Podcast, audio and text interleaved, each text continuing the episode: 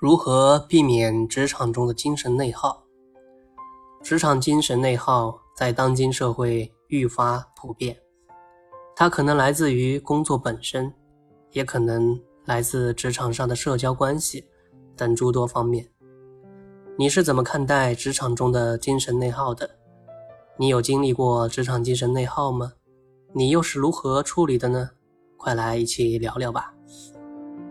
来看看弘一法师怎么看。不慕他佛，塑造自身。大多数人喜欢以别人为参照物来检视自己的成果如何，其实我们自己才是衡量成就的标尺。无论谁走在你前面，或者你走在谁前面，这都不重要。重要的是静下来问问自己：我距离自己心中的目标还有多远？离菊树静随上下，无心整理任它黄。后先不与石花尽，自吐霜中一段香。弘一法师解释这句话为：菊花不与石花争奇斗艳，比作修道人道业成就，即自吐霜中一段香，与人无争，与世无求。真正可以做到修道人，目标只有一个：求生净土。其他均非所要，自然有一段清香。佛家修行是修自身，只要明白了这一点，便是修行中的开悟。在新的寺院落成后，老和尚告诫小和尚要自己动手塑造佛像。小和尚问老和尚：“是不是应该找一个佛像照着塑？”老和尚说：“不，照着自己的模样塑就行。”小和尚不解地说。师傅可以，我可不行。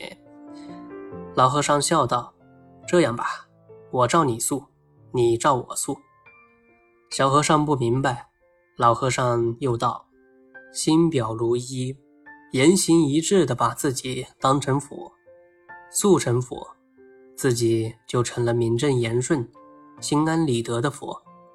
你我的德行和模样都可以塑成佛。”世界上还不平添许多向往成佛、可以成佛之人吗？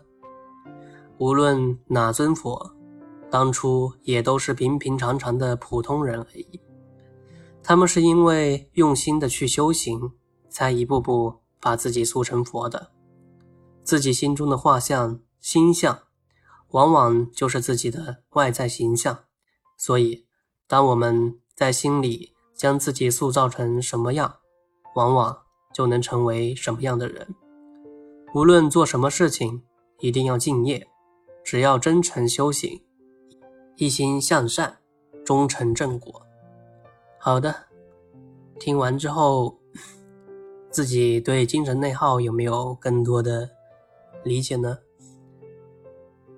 嗯，欢迎大家给我的节目点赞呢。大家的点赞和评价是我。更新的最大动力哦。好的，大家晚安了。